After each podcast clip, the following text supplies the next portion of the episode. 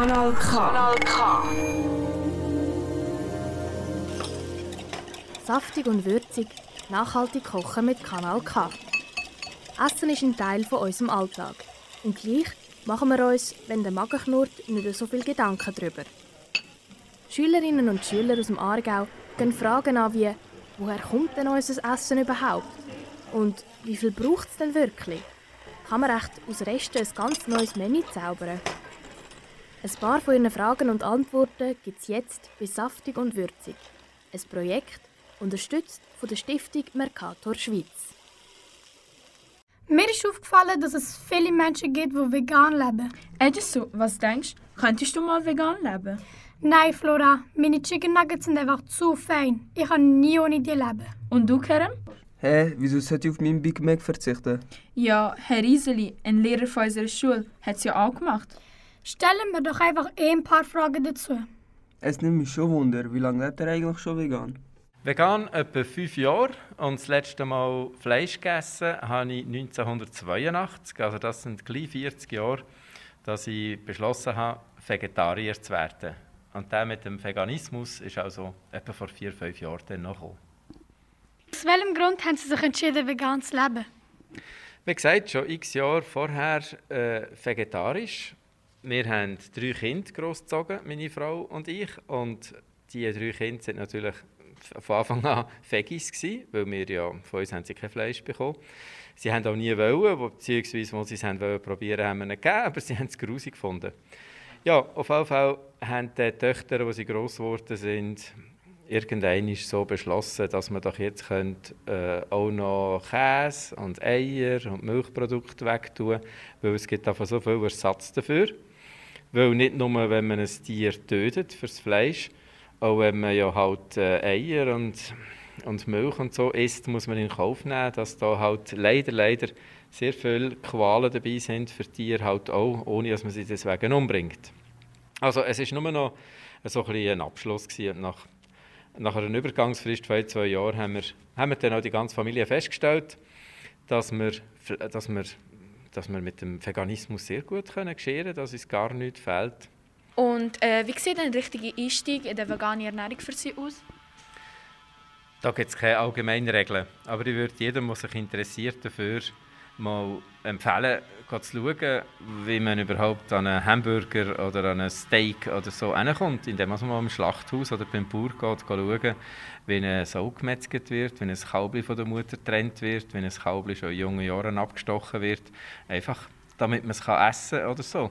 Das vielleicht als Einstieg. Und sonst, Geht euch schauen, es gibt ja in dem Migros, im Coop und so, gibt es überall so viele Ersatzprodukte von wunderbarer äh, Milch aus Mandeln, aus Soja, aus Hafer bis hin zu veganen Plätzchen, veganen Hamburger. Es gibt einfach so viel, das ist, könnte eine richtige Entdeckungsreise werden, wenn man einmal Produkte anschaut, die ganz ohne äh, Tierleid produziert worden sind. Welche Vorteile hat man, wenn man sich vegan ernährt?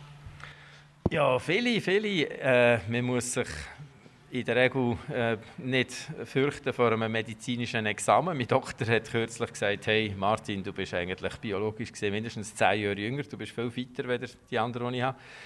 Äh, man kann das gute Gewissen haben, dass wegen einem selber, wegen den eigenen Ernährungsgewohnheiten wirklich kein Tier muss leiden muss. Was halten Sie zur Massentierhaltung?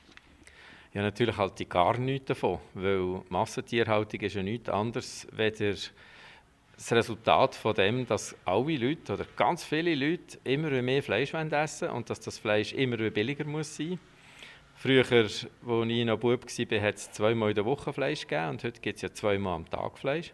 Und das heisst, das Fleisch muss irgendwie herkommen, das wird ja nicht im Labor gezüchtet. Die Folge von dem ist, dass man nicht mehr beim Bauer 4, 5 Säule hat und 2, 3 Kälbchen, sondern 40, 50 oder 400, 500 und wegen dem auch die ganzen Hühnerfarmen und so, dass das Tier fast keine Identität, fast keine Persönlichkeit mehr hat, sondern dass man sie einfach vermasst und so Hunderten und so Tausenden zusammen in Ställe pfercht, wo sie vielleicht das Tageslicht kaum sehen. Aber das ist offenbar alles tierschutzkonform und das geht alles nach unseren Gesetzen. Aber wenn man einmal anschauen, muss man sagen, oh, wollte ich das wirklich auch mittragen? Was hat Food Waste für eine genaue Bedeutung für Sie? Ja, natürlich schieße ich auch zwischen irgendein Stück Brot fort. Also ich lege es in den Garten, für das der Fuchs oder der Marter holen. Food Waste heisst, dass, ähm, dass ganz viel von dem Essen, das man produziert, äh, vernichtet wird. Und das ist ja auch, sagen wir, bei einem Kalb so. Ein Kalb wiegt ja 100 Kilo oder mehr. Und da wird ganz viel ja von dem fortgeschossen, weil man es nicht brauchen kann. Wenn man mal Filet und die feinen Muskelfleischsachen gegessen hat, dann muss der Rest ja irgendwie entsorgt werden. Und das ist, dort für mich an, der Food Waste, dass man ganz viele Kalorien einfach fortschießt. Oder auch wegen dem Futter, wenn man sich bewusst ist, dass ja auch eine Kuh und ein Rindviech frisst ja äh, Kraftfutter.